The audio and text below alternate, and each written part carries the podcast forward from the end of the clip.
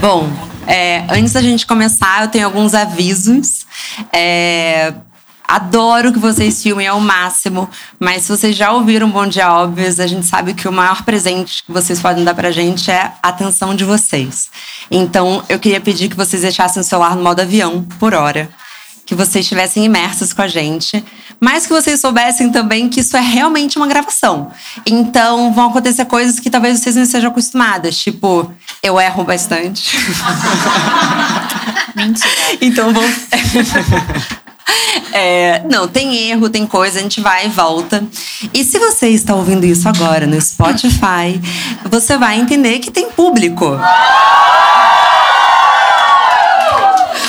É, então, não vai ser o nosso melhor episódio é, de equipamento, de som, mas vai ser o melhor episódio de energia e vambora.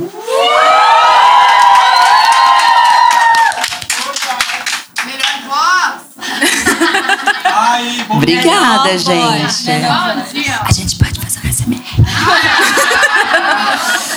Bom, então, férias todo dia, projetos nem tão saúde assim, hashtag meu Réveillon melhor que o seu.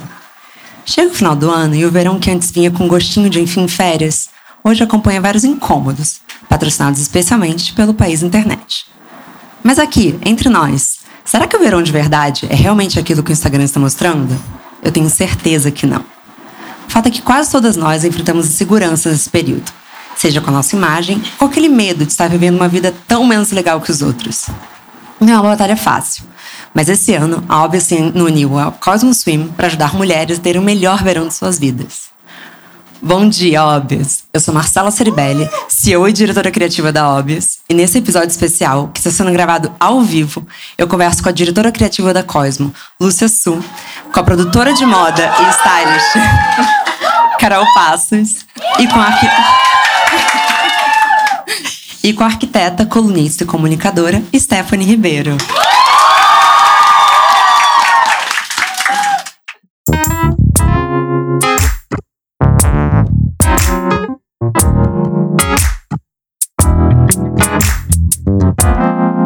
Bom dia, óbvios. Boa noite, óbvios.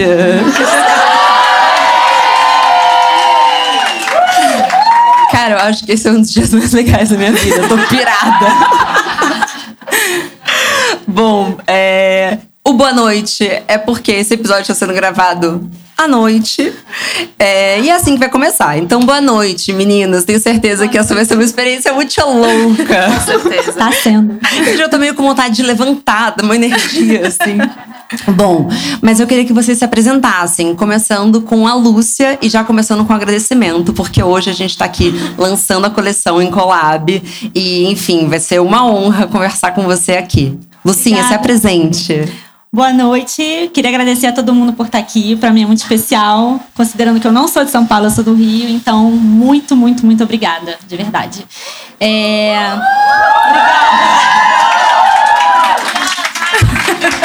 Obrigada. É, eu fui parar nesse universo por acaso. Eu respiro praia e depois de um trabalho muito grande de autoconhecimento, muito complicado de anos atrás, eu entendi que era hora de viver isso na prática como profissão e há dois anos criei a Cosmo e tô aqui onde tô porque vocês me dão essa moral. Então, obrigada. Uh! é muito doido. Stephanie, você. Gente, a Stephanie já participou do Clube das Exaustas. Quem ouviu o Clube das Exaustas? Muita gente. Ai, adorando voltar. Adorei participar da da primeira vez no podcast. Eu acho que eu arrasei. Você arrasou, você arrasou. Ai, que delícia poder falar sobre um tema, verão. Eu nasci numa cidade que é super solar. Araraquara é conhecida como Morada do Sol. Então eu já vim com o corpo pra, pra jogo, assim. Já falei, nossa, eu vou. Tem alguém de Araraquara aí? Sabe que tem. Sabe, sempre tem. Ah, a Jona Rosa tá na casa. Então é isso, gente. Já vim com o corpo pra jogo, já mostrando os ombros, já mostrando o corpo, já entrando no clima do, clima do verão. Porque, né, é importante valorizar É, eu acho que esse tema ele é super. Parece super simples, mas na verdade eu acho que é super complexo, porque a gente pensar em autoestima, corpo. A gente vive, vive num país tropical, mas não necessariamente a gente consegue vivenciar plenamente a nossa liberdade em relação ao nosso corpo, principalmente por sermos mulheres. Num país onde a questão de gênero ela não está bem resolvida. E eu acho que muitas vezes, eu, pelo menos, muitas vezes me privei de várias coisas com medo da percepção dos outros em relação a mim, ao meu corpo, à minha imagem, até mesmo em relação a assédios. Então eu acho que é um tema que parece simples, mas como tudo no Bom Dia Óbvios, nada é simples. Por fim, Carolzinha, conta. Bom, boa noite, óbvios. Gente, sempre quis falar isso na minha vida. É, é uma honra estar aqui entre vocês. É, Bom, eu comecei com a carreira de styling e produtora de moda dois anos atrás, quando eu conheci Marcela, óbvios inteira. E hum, para mim sempre foi muito louco, porque eu trabalhei, é, eu vi todo, comecei a ver todos os tipos de corpos ali no set. E foi, foi onde eu comecei minha desconstrução, assim. Porque hum, eu sempre tive muito problema em relação ao meu corpo. Tanto que eu sempre falava que eu gostava mais do inverno, porque a gente fica com aquela coisa do biquíni, né? Total. E, e aí, hoje em dia, eu tô num. Eu acho que eu cheguei na melhor fase da minha vida em relação ao corpo, e é muito louco estar desse lado da bandeira, né? E não do outro. Então, é... a gente vai passar muito por isso, Carol. Acho que desde que eu te conheci, eu vi uma jornada muito inspiradora, assim. Por isso que eu queria muito que você viesse aqui hoje, sim. porque eu, a gente já trocou muito sobre Nossa, isso, né? É, e como é legal chegar nesse lugar. Mas a saúde mental no verão, acho que passa por dois pilares muito fortes, né? É, primeiro, da autoestima e autoimagem, que é fortíssimo, é, que vai desde autoestima de fato, que é essa jornada de você conhecer seu corpo. Quando você fala de assédio, a primeira coisa que vem na minha cabeça, Stephanie, foi quando eu fui morar no Rio. Eu tinha 10 anos e eu comecei a usar roupas menores. E eu comecei a ser assediada muito cedo. Então você, a gente aprende desde muito cedo que o nosso corpo pode ser agredido. Mas isso como um primeiro pilar.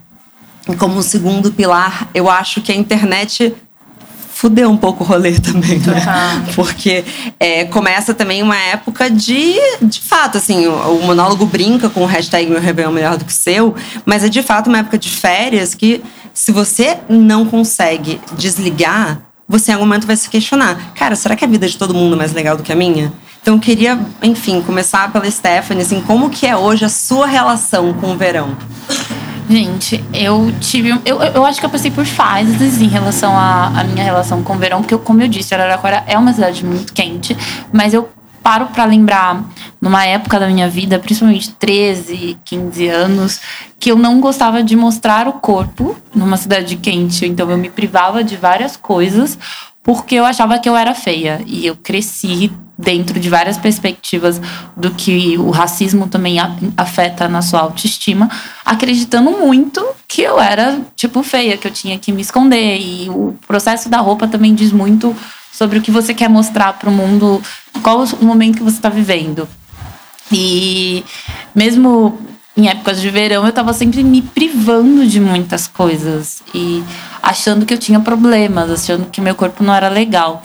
Eu sempre lembro de um, de um garoto que estudava comigo que ele disse uma vez que foi algo que me chocou muito, porque que a minha relação com o meu corpo não era tão legal, de evitar, por exemplo, ir à praia, mesmo sendo uma mulher magra, porque ele disse que eu tinha um rosto feio e que nada. É, e que, o, que, o que valia a pena na minha pessoa era da cabeça para baixo e que era só colocar um saco na minha cabeça que tava tudo bem. Então, uma coisa super agressiva. Nossa mas que diz muito da relação de como nosso, a nossa visão sobre nós mesmas ela, ela vem sendo criada endossada em relação à visão do outro e um outro muito essa figura masculina nociva dentro de uma masculinidade, de uma visão super tóxica. E aí é, eu acho que quando eu comecei a discutir questões de gênero e questão de, questões de raça, eu acho que eu comecei a mudar muito a minha visão em relação à minha identidade e como isso foi afetando a forma como eu me visto, a forma como eu me comporto e até a forma do o que eu gosto ou não gosto, até como eu me, eu me relaciono em relação às redes. Tanto que, para mim, foi muito complexo o processo de cortar o cabelo. Considerando que a gente vive num país quente, que eu tinha um cabelo crespo, cacheado, que é um cabelo volumoso, eu pensava. Muitas vezes eu chegava na época das pra, da praia, né? Você vai lá, faz aquele coque, o cabelo resseca.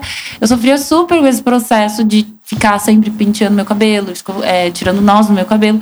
E eu nunca tinha parado para pensar por que, que eu quero tanto ter um cabelo comprido, ou por que, que eu quero tanto ter um cabelo volumoso, ou que imagem eu acho que eu, eu associo ainda a beleza de uma mulher negra a que imagem. Quando eu cortei, eu acho que foi muito libertador também nesse sentido de. É, vivenciar essa parte do meu corpo, de ver o meu pescoço, de ver partes que muitas vezes eu, até mesmo o meu próprio rosto, que eu não tinha uma relação tão tão de evidência, eu me escondia muito. E eu, eu escutei isso de uma cabeleireira, que eu usava o meu próprio cabelo para me esconder. E aí eu fiquei muito pensando sobre essa relação de como também as redes sociais, muitas vezes a gente performa alguma coisa que quer esconder o que a gente de fato é. Né? A gente cria máscaras, a gente cria processos de proteção. Eu não costumo usar muito o Instagram é, nas férias, porque eu acho que rola uma coisa do tipo: o que, que você está fazendo? Já aconteceu comigo de eu estar tá fazendo uma viagem e uma pessoa comentar: ah, Fulana de Tal tá em tal lugar como se eu tivesse numa competição para quem tem as melhores férias, assim. Eu acho que as pessoas têm uma visão muito nociva da nossa imagem nas redes sociais, porque é uma coisa, é uma imagem, é uma coisa que você cria. Não tem uma subjetividade ali, né? As pessoas não escutam a sua voz, elas não sabem como você tá, elas não sabem como você acorda. Não, totalmente. É. Pensa que assim, uma pessoa que tem muitos, muitos, muitos, muitos pontinhos no stories, você não viu nem 10% do dia dela. Você não faz a menor ideia do que é a vida daquela pessoa e você acha porque ela fez 10 stories falando ali, você acha, nossa, eu acho que eu sei o que acontece na vida dela. E eu posso julgar a vida dela. E eu posso dela. julgar a vida dela. Claro. Então, assim, na verdade, você não tem menor intimidade com aquilo. E, e não só você não pode criticar, mas como tomar muito cuidado do que, que você também pode estar tá sem querer e calma. Eu sei que inveja é um tabu, mas até em alguns momentos invejando, porque assim, inveja é um sentimento em comum com o ser humano. E, e que, que energia está jogando para aquela pessoa? É, Lúcia, queria puxar de você, assim, porque eu sei que a jornada de você ter criado a Cosmo foi um pouco da sua relação com o verão. É, você se identifica com o que a Stephanie trouxe?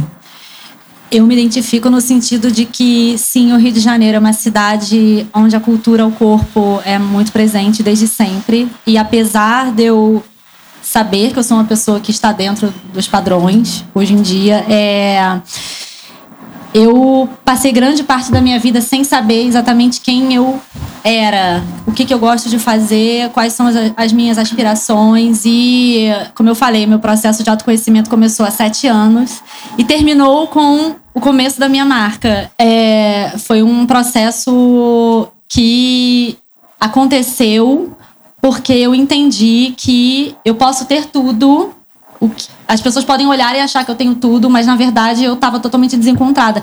Criar a marca de biquíni para mim foi o final do foi a cereja do bolo do meu entendimento de que uma mulher que não não entende o seu lugar é, no, no contexto dela social quando ela não se quando ela não se encontra ela não se entende ela ela muda a postura a energia da pessoa é diferente então eu acredito que quando eu entendi quem eu era, eu me senti dez vezes mais bonita, mesmo. Eu nunca tinha me achado bonita na vida, gente. É muito doido. Então, eu comecei a me achar bonita e eu comecei a fazer os biquínis com essa proposta das pessoas se sentirem instigadas e incentivadas a se movimentar. E quando eu percebi que isso tinha um efeito, eu entendi que isso é o que mais falta. Eu comecei a fazer uma pesquisa quando eu criei a marca sobre as dificuldades de você comprar biquíni.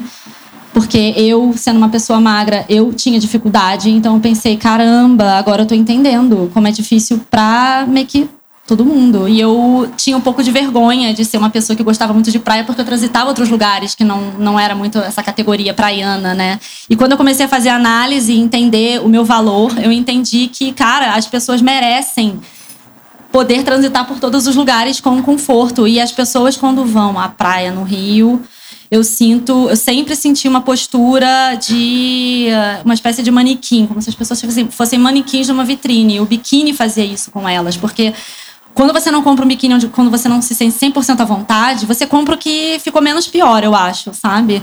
Então você vai ali sabendo que não era exatamente o que você queria e a sua postura já muda. E eu sempre senti isso, mesmo sendo uma pessoa dentro dos padrões. Eu me sentia amarrada e presa e limitada com aquilo. Tipo o biquíni que você mergulha e arria e você sai martelada, enfim. Poxa. Real. É, eu, eu, sinto que a, provin a, a, essa, essa vibe provinciana que o Rio de Janeiro traz é como se você não merecesse, sabe? Eu sinto muito isso no discurso do fim do ano. Faça uma dieta para você merecer ter aquele biquíni que você sempre quis. Total. Então, eu percebi, cara, eu vejo muita mulher que é linda. Quando eu comecei a trabalhar com isso, eu comecei a apreciar muito mais a beleza de todas as mulheres que eu comecei a a encontrar, fazendo essa pesquisa inicial que eu fiz em 2017, eu entendi que precisa existir uma ferramenta para as pessoas se sentirem à vontade para ser quem elas são. Porque quando eu entendi quem eu era, eu me senti 100% à vontade, muito mais livre de ser influenciada por outros julgamentos, assim, porque eles existem, né? De é. qualquer. Isso é muito legal, porque eu acho assim, não dá para ter autoestima sem antes passar pelo processo de autoconhecimento. Não, não dá. Não e dá. claro que é um pouco mais longo. Eu fico brincando agora, eu tô com 29, e que todo mundo, que a autoestima só vem com 30 anos.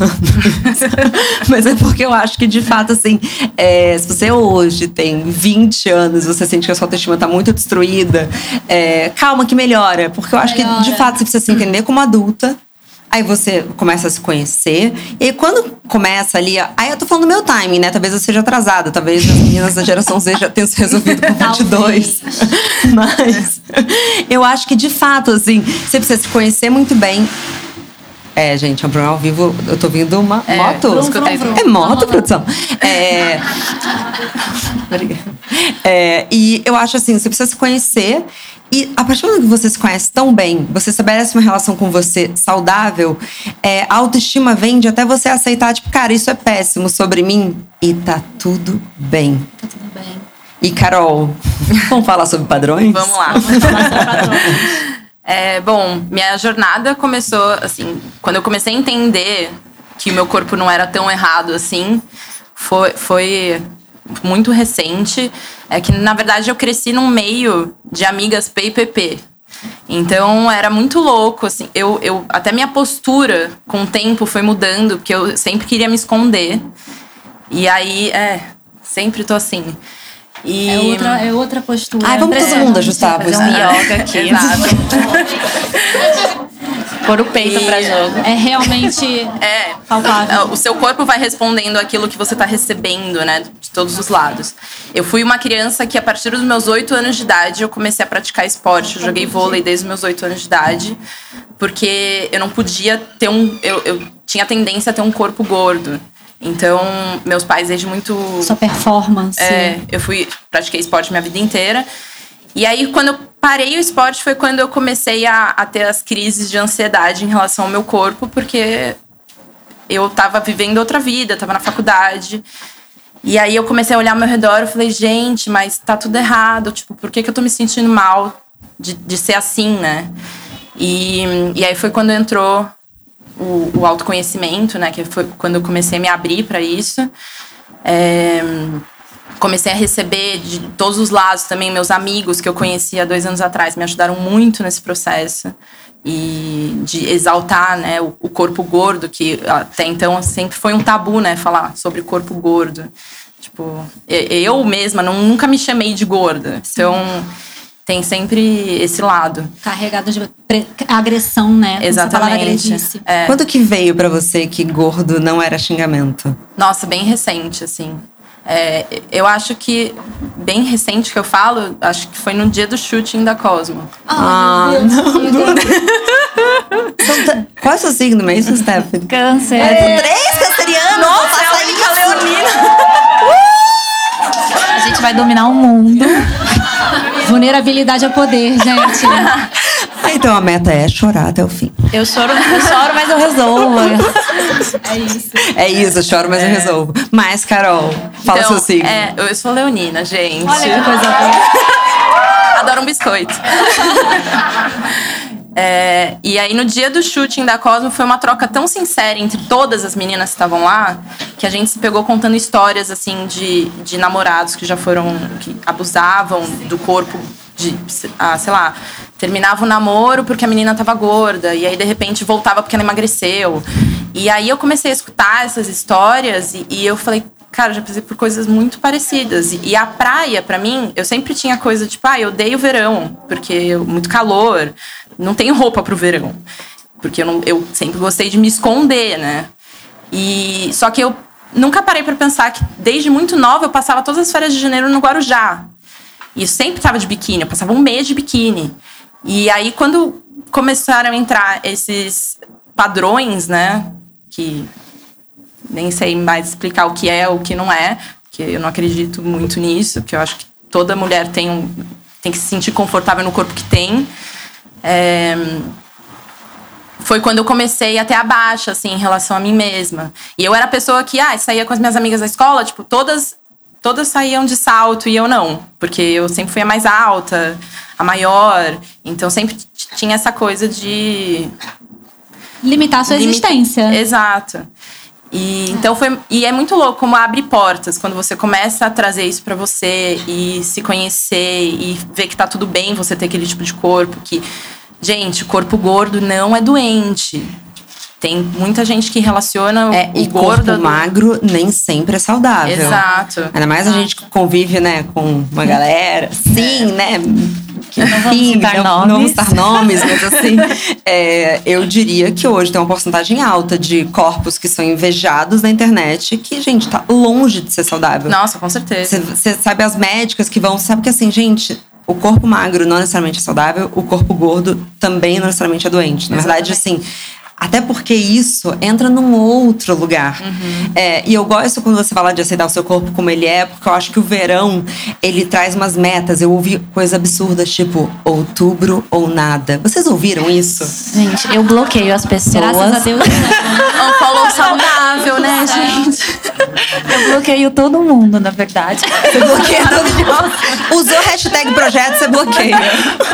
Bloqueando. Pela minha saúde mental, Exato. porque não? Mas mesmo tendo um corpo magro, também te toca isso. Eu acho que o que mais é, me irrita é a ideia de bronzeamento. Bronzeei sou negra. Tipo, que assim, né? A, a, galera tem um pouco isso no verão. Sim. Do tipo, vou me bronzear. É, hashtag negritude. Acho que tem, tem algumas pessoas que vão muito pra para isso.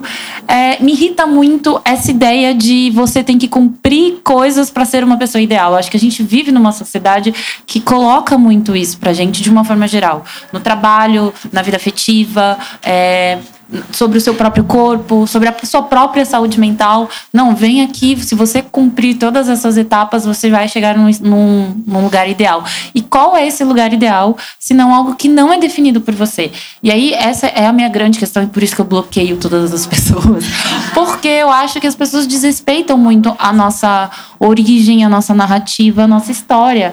E aí eu falo isso porque muitas vezes eu vejo como as pessoas elas têm cinco minutos com você e elas já acham que sabem tudo sobre a sua vida. Sim. E aí elas acham que elas podem dizer que, ai, olha só, se você fizer tudo isso aqui até dezembro, nossa, você vai chegar no seu ideal. E que ideal é esse se você me conhece de uma forma muito rasa, principalmente porque eu acho que as redes sociais elas não dão a dimensão de tudo que a gente é.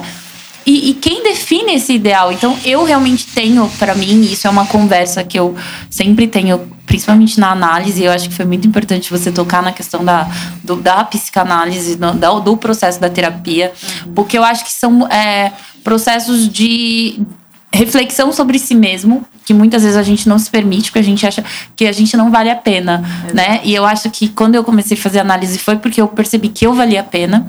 E nesse processo eu fui entendendo muito sobre como eu posso sim bloquear pessoas, eu posso deixar de seguir, eu posso dizer não, eu posso falar, não aceito seu conselho, não quero saber. Sim. Ah, que legal, obrigada, mas não pedi a sua opinião. Beijo, tchau. Que é tipo mute da vida real, né? Uhum. Porque assim, a gente fica falando sobre como as pessoas são tóxicas no Instagram, mas às vezes assim, a gente se pega tendo uns diálogos na vida real que você fala assim, cara, agora eu gostaria de te bloquear pra você parar de falar comigo. A análise traz isso. A análise começa a trazer uma identificação que você vê quando a pessoa tá trazendo as crenças dela pra você. Então, essa coisa do projeto que você bloqueia, eu sou 100% a favor. Porque é como se você, você existindo não fosse merecedor o suficiente de ter aquilo que é o melhor pra você. É como se você Exatamente, tivesse que é. passar por uma etapa de sacrifícios De pra dizer- sofrimento. de, de É. sofrimento pra falar, e agora eu mereço. E nem sempre você conseguiu, porque a vida acontece. Você tem que trabalhar, você tem estresses, você tem tristezas. Não, e é um eterno corpo em transição, né? A gente falou disso do chapadinho de endorfina, que você entra na academia e o cara fala: E aí, qual é o seu objetivo, gata? E é tipo, sei lá, me quero correr aqui, né, quero me gente? chapar de endorfina, me deixa em paz. só quero fazer meu exercício. Muito obrigada.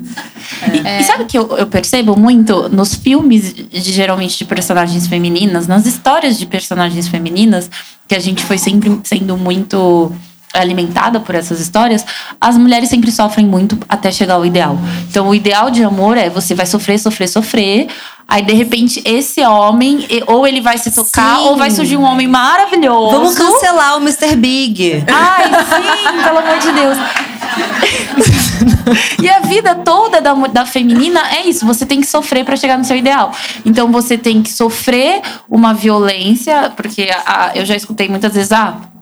Não, pra você perder peso, come chuchu por um mês que tá tudo bem. Tipo assim, co- como se comer chuchu por um mês não fosse um sofrimento. É, vou jogar chuchu na sua cara, amor. seu Você não tá comendo, no caso, o chuchu, né? Mas também é o tá supor que sofrendo. você quer emagrecer, né? Que a Carol, claro, que passa por isso, que é tipo assim, cara, mas você já tentou uma aula de Muay Thai? Nossa.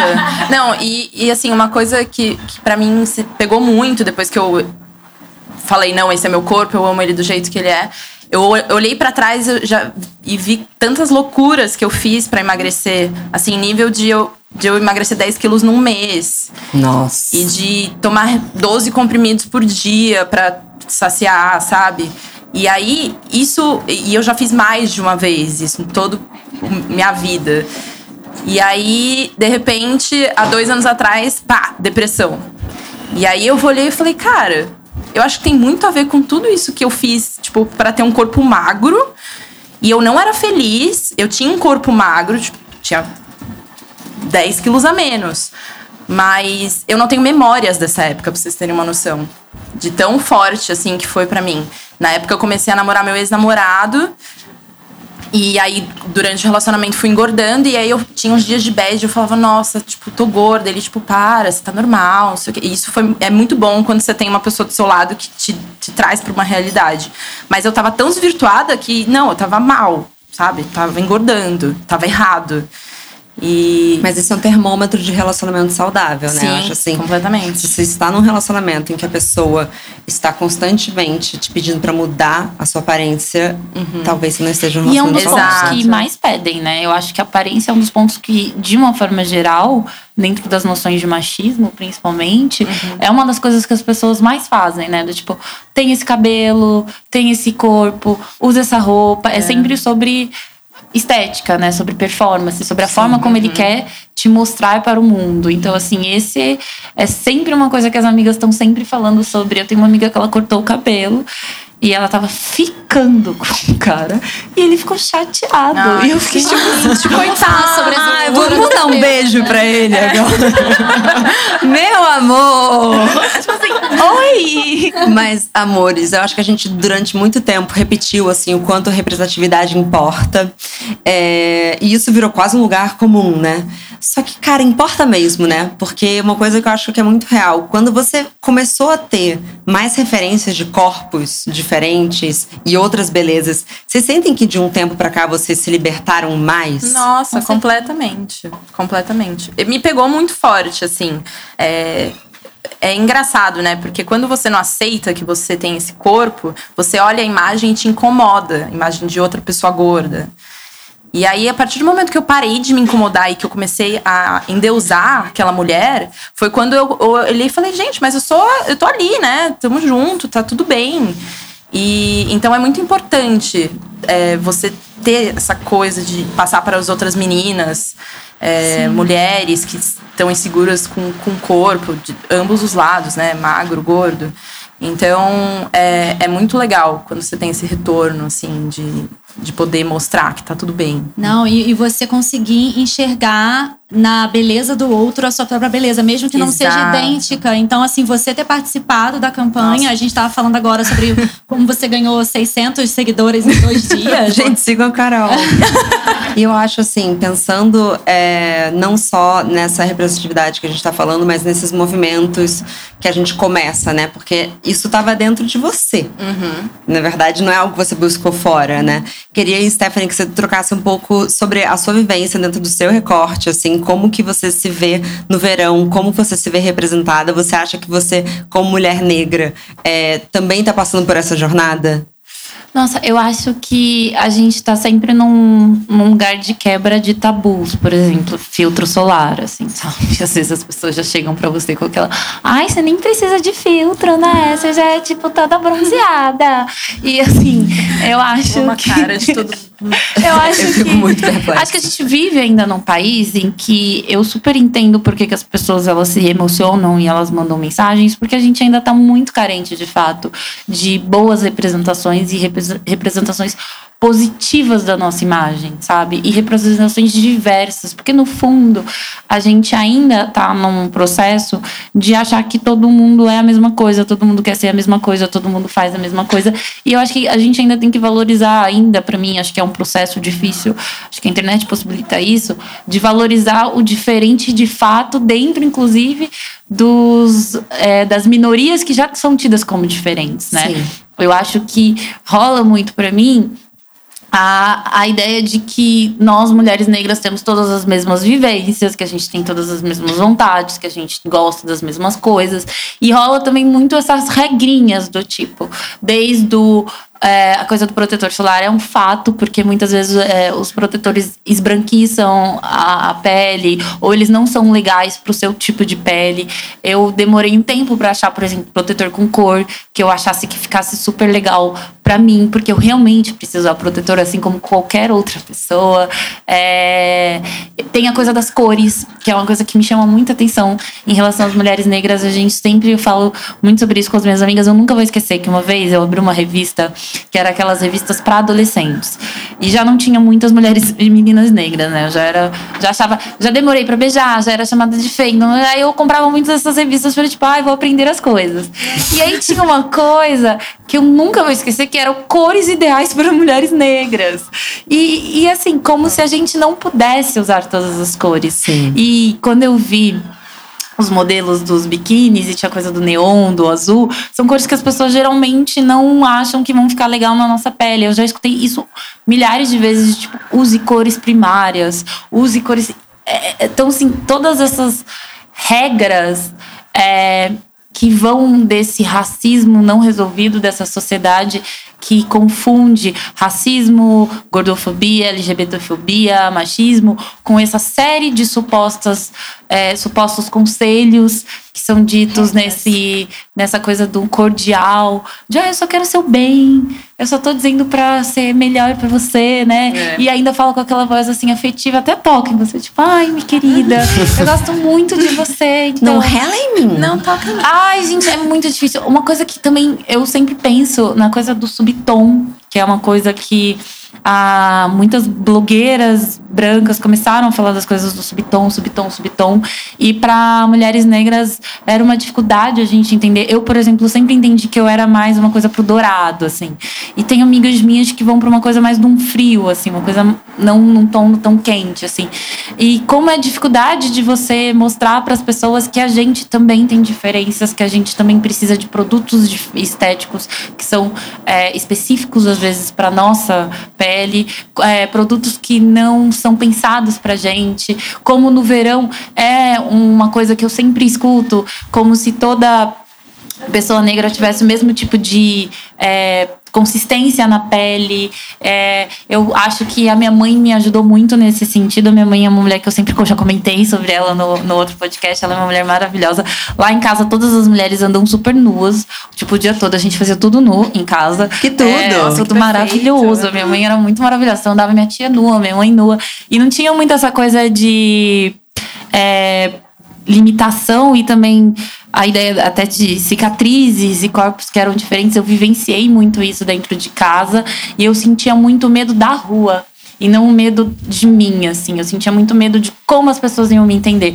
Principalmente porque a gente também vive numa cultura da figura da globeleza, do carnaval. Então, verão é sempre é, reforçado essa ideia do, do assédio e principalmente desse corpo, dessa figura é, de que o meu corpo está disponível. Então, verão, para mim, ele era um tabu, não necessariamente para eu ter um corpo que eu via que não me adequava. Eu entendia que eu era uma mulher magra, eu entendia inclusive que eu estava dentro de vários padrões, mas eu tinha medo de passar sensualidade. Eu tinha medo de como as pessoas iam me ver. Eu tinha medo de onde eu vou viajar. Ah, se eu vou para um lugar mais tropical, as pessoas podem entender que eu tô ali não como uma turista, mas às, às vezes até como uma prostituta, uma profissional que tá, porque essa é a visão que as pessoas têm é, quando elas me enxergam enquanto mulher negra nesse lugar. E toda essa mídia que reforça esse corpo público, no sentido tanto de gênero quanto no sentido racial. Então, o, o verão, para mim, ele era essa época do medo, do medo do outro para fora da minha casa.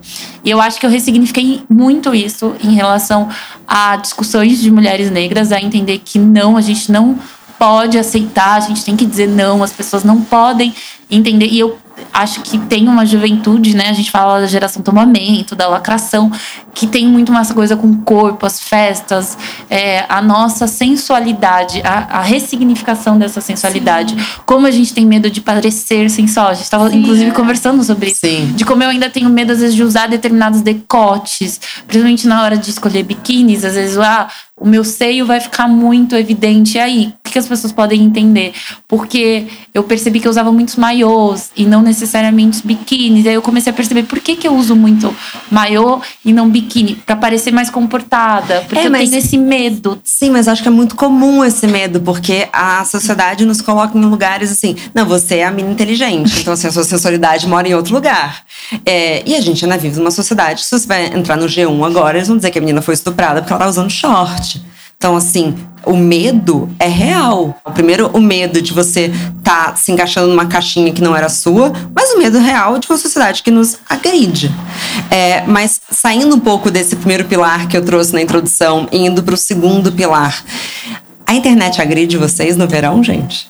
Vocês sofrem algum FOMO, algum incômodo com a internet nesse período? Eu, eu sofro, porque é o período que eu mais trabalho no ano, enquanto as pessoas estão curtindo.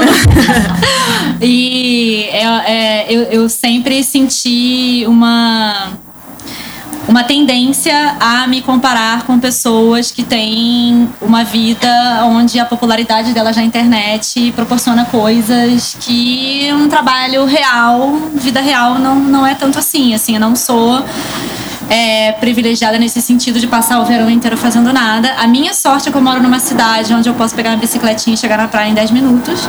Mas assim, é, é, estranho você ver pessoas que parecem que o dinheiro nasce em árvore mesmo e elas podem aproveitar o verão fazendo nada. E a vida real não é assim. Não, gente, o dinheiro nasce em publi, não é árvore. é, mas assim, né, até essas pessoas estão trabalhando também, no fim das contas. E, e romantizando um trabalho que é precário. No fundo, passa por uma lógica até de precarização, muitas vezes, porque você tem que ser o, sujeito empresarial e ah, tem que fazer tem que fazer maquiagem, tem que escolher, você tem que fazer tudo. É um trabalho. É um trabalho trabalho romantizado é. que, assim, que é vendido como algo cool, assim, do tipo, ai, nossa, não tive nenhuma preocupação para chegar aqui maravilhosa Sim, com meus olhos brilhantes. A impressão que fica é essa mesmo, como se fosse assim. Não, gente, é trabalho pra porra. É. Trabalho pra porra. Então, e, assim, a força de trabalho tá aí, né? A gente tá vendendo ela o tempo todo. Então, mas eu sempre me senti um pouco, tipo, nossa, talvez eu devesse ter tentado ser blogueira, talvez ia ser mais fácil. tipo, mas a impressão que passa é essa, eu acho importante, agora eu vejo esse movimento de expor a própria vulnerabilidade, as uhum. pessoas falarem que estão chorando o tempo todo. É engraçado, mas ao mesmo tempo eu acho muito lindo, porque, gente, todo mundo tem as próprias dores e eu demorei um pouco para entender isso. Sim. Eu dei alguns mutes e alguns blocos pra. é, é, é o famoso um falou saudável, né? Falou tipo, saudável. você, você não, não tá preparada para ver aquilo agora. Você não quer ver aquilo agora. Eu, eu sofro mais assim quando um, um muito amigo mesmo, muito amigo, sabe que eu não tô trabalhando e vai pra praia e não me chama. Tá entendendo? é sacanagem. Esse tipo, sofrimento é bom. Porque hoje em dia eu sou frila, então tem semanas que eu, eu consigo tirar uma semana de folga. E aí, se, a pessoa, se eu vejo que a pessoa tá na praia, já mando mensagem. E aí, por que não me chamou? Isso é importante pra mim, você sabe. É. Gente, que delícia! Eu nunca tive essa coragem. tipo, leoninos, né? Eu tô muito dos signos hoje, mas nossa. ah, desculpa, pode ser eu. Mas eu acho que é, tem que se permitir, né? Acho É. que eu nem me permitiria, assim. é, que é a nossa discussão no Clube das Exaustas, né? Que a Stephanie se permite ter dias off e eu não. Eu ainda não melhorei, tá? Stephanie, eu sigo me torturando. Eu faço planejamento, né, gente? Eu falo aqui, mas, né, meu namorado virgi- virginiano, então tudo é tabelado e gráfico, em gráfico. Então a gente tem lá as nossas férias definidas e tal. O que eu sinto que é muito engraçado é muito a ideia. Claro, por eu ser uma mulher negra e por ele também ser uma pessoa negra, a surpresa, sabe? Então, tipo, estou surpreso que vocês estão fazendo tal coisa, sabe? Nas é, eu lembro que ano passado a gente foi para umas férias incríveis, a gente tava comentando Cuba, e aí eu tava lá, maravilhosa, brilhando muito, várias imagens. e aí eu lembro que as pessoas começaram a comentar, mas como assim você foi para Cuba? Ou teve uma pessoa que chegou até me mandar mensagem como eu tinha conseguido dinheiro, sabe? Do Nossa, tipo. gente. E aí, essa é uma coisa que acontece muito nas minhas férias, de tipo, eu fazer alguma coisa, e eu nem sou tão ostentação, assim, mas eu fazer qualquer coisa e rolar essa ideia de tipo, nossa, você é negra, mas. é, então a situação da- do, do, do negro do Brasil não tá tão difícil assim, como se uma realidade individual ela representasse uma reali- realidade sistêmica, ou como se fazer uma crítica ao racismo, ao machismo, a todas as é, os preconceitos e opressões que existem na sociedade impedissem a gente de ter uma, um momento de descanso. Eu sofro muito com isso no, ne- nessa época das férias, porque eu acho que, de uma forma geral, as pessoas elas ainda não entendem que eu sou uma pessoa, sabe? Tipo, dentro de todas as nuances, tanto na questão de gênero e também na questão racial. Eu sou uma pessoa, gente. Eu gosto da praia, eu gosto lá de comer o camarãozinho, que eu sei que vai me dar dor Você de barriga depois. luxos, né? Eu tenho esses momentos e que bom, né? Eu não tô sempre ali no, na, na alta, militância, eu não tô né? sempre. E ao mesmo tempo, eu também sou uma pessoa que, tipo, cara. Eu tô me organizando pra ter uma vida confortável. E que Exatamente. bom, eu acho que o meu foco, e eu acredito muito que as mulheres têm que ter vidas é, de prazer, porque a nossa vida, ela é muito calcada na ideia de sofrimento. Sim. Na ideia de que você tem que sofrer, sofrer, sofrer, pra que, sei lá, algum momento da sua vida você vai encontrar um príncipe, ele vai resolver todos os seus problemas. Eu não quero um príncipe, na verdade eu não quero ninguém. na verdade eu quero bloquear todo mundo. É, eu acho que eu acho eu, eu, eu tenho plena consciência que a gente precisa se permitir o prazer. Eu acho que isso é muito enraizado mesmo. Até você falando, eu penso muito em mim. Assim, acho que eu preciso é, de momentos off e sempre que eu tô viajando, eu passei quatro dias em, em Alagoas Amei as recentemente. fotos. Obrigada, amiga. Meu boy é fotógrafo. Espertinha, né? vale. Espertinha ela, já pega. Eu roubo no jogo. e aí, cara, eu voltei e as pessoas reagindo, tipo, nossa, que vida boa! Eu, tipo, gente, eu, eu tirei quatro dias, assim. isso, e aí eu me pego E que eu respondendo. bloqueio as pessoas. Mas na vida real, faço o quê? Fuf.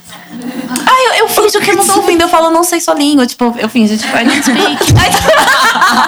tipo, eu dou uma, dou uma, dou, dou uma tentada. Eu gente. acho que eu vou fazer isso. Mas eu me peguei justamente respondendo no automático. Não, mas eu trabalho muito. Eu precisei disso. ai, quase me justificando desesperada. Que sabe? a gente eu não responde então assim. Eu mereço, né? É, Então tá porque liberado senão a gente é arrogante, de novo. Exato. Aí a ideia da mulher metida. Porque se você tem uma vida boa, e aí sim, vamos entender o que é ter uma vida boa dentro do nosso sistema, né? Se você consegue comer bem, dormir bem, você tem que ficar se martirizando. Gente, eu estou comendo essa comida saudável e legal, eu estou fazendo viagens, mas espera, olha só, eu trabalho muito, eu não sei o quê, eu não sei, eu já sofri na infância. Não! Não! Aceitem que eu tenho uma vida boa. Eu escrevo assim, aceitem. Por Eu favor. mereço, Fora uma outra coisa que a gente vai fazer em breve, na verdade eu gravo semana que vem, que é a culpa da mulher de ganhar dinheiro, né? Nossa. Parece, nossa, desculpa. Que Ai, eu amo dinheiro.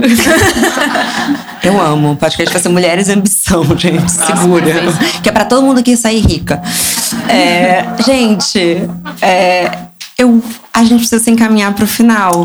Mentira! Passou Ai, só 10 isso minutos. Quando a gente começou a demais, falar de né? dinheiro, a gente vai. Não, gente, eu vou embora agora. Eu vou te chamar, eu vou te chamar pro, pro, pra esse de Mulheres em Missão. Gente, não, não tem é, suficiente de Stephanie.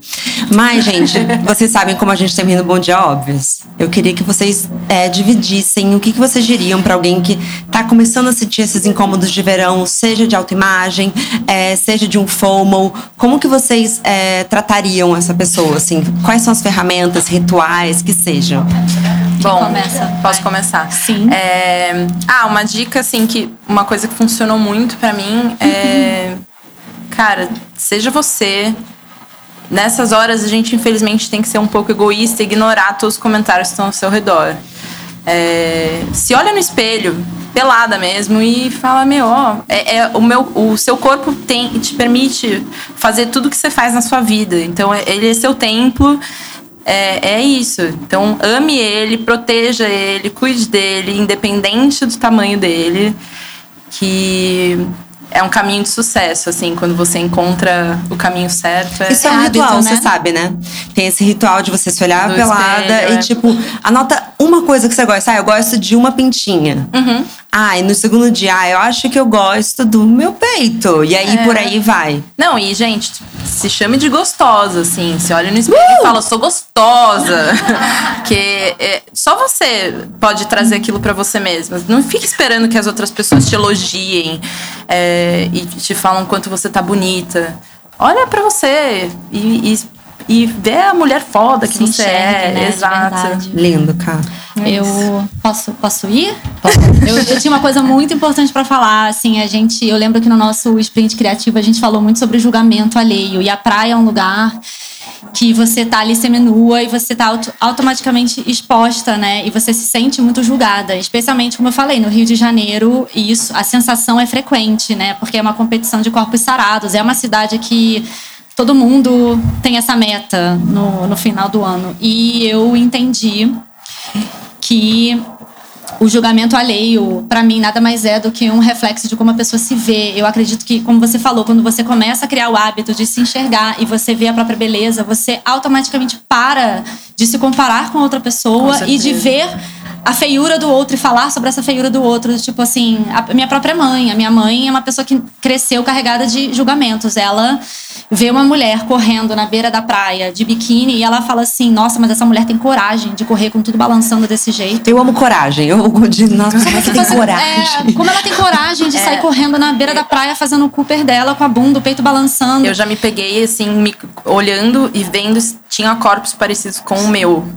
Como se validasse, Pra- assim, pra tá, você se sentir tá confortável, agora. sabe? E julgamento alheio para de existir quando você treina esse olhar. Então, sei lá. Treine o olhar.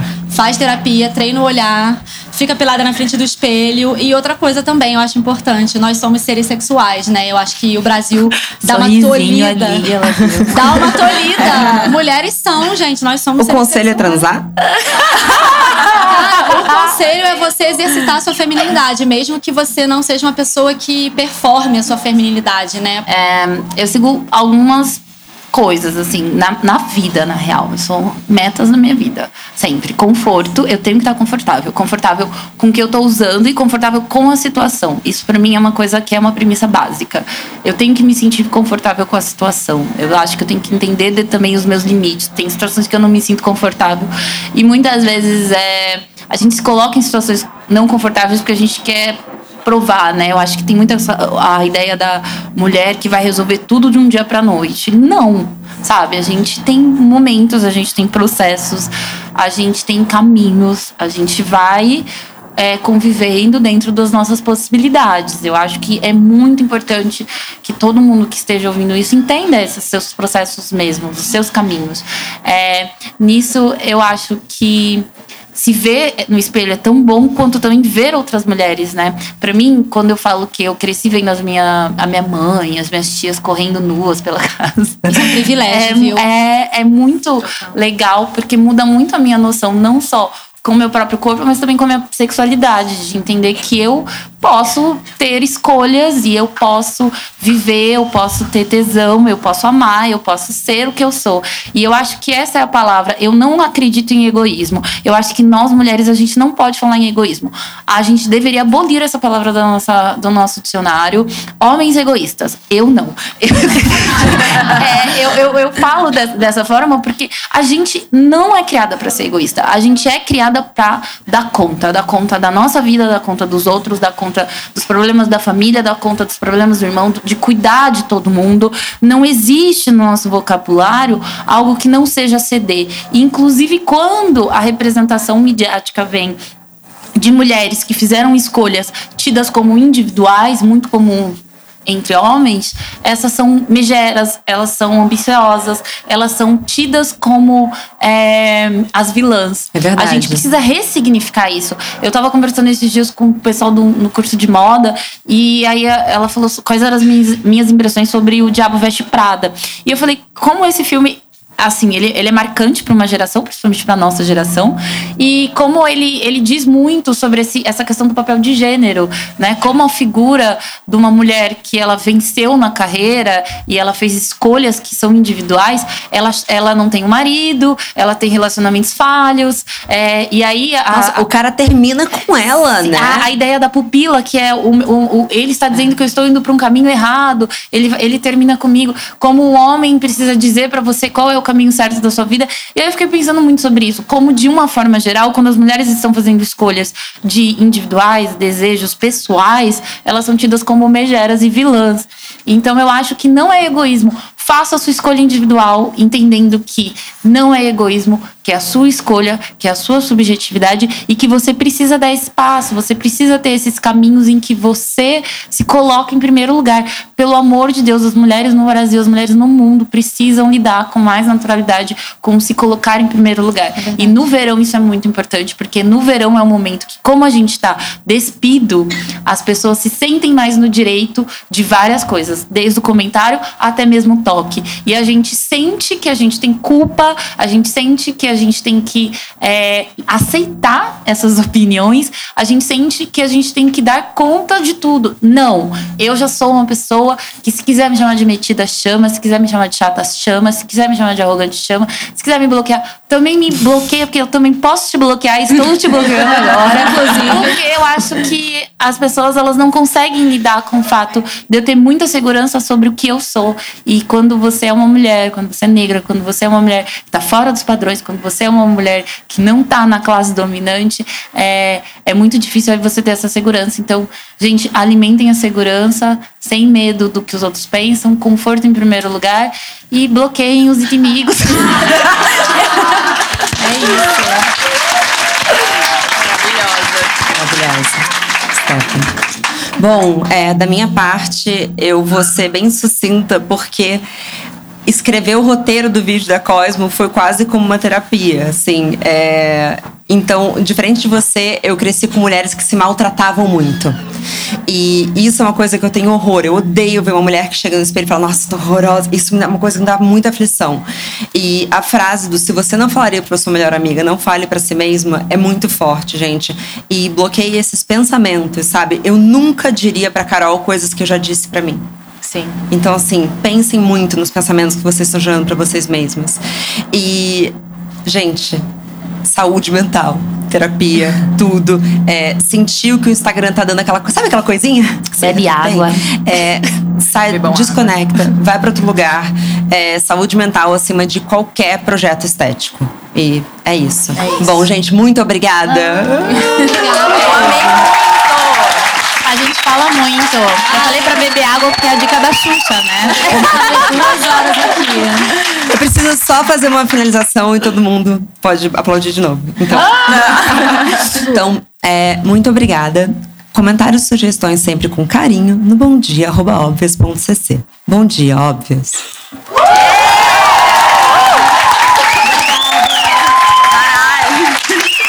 A gente arrasa.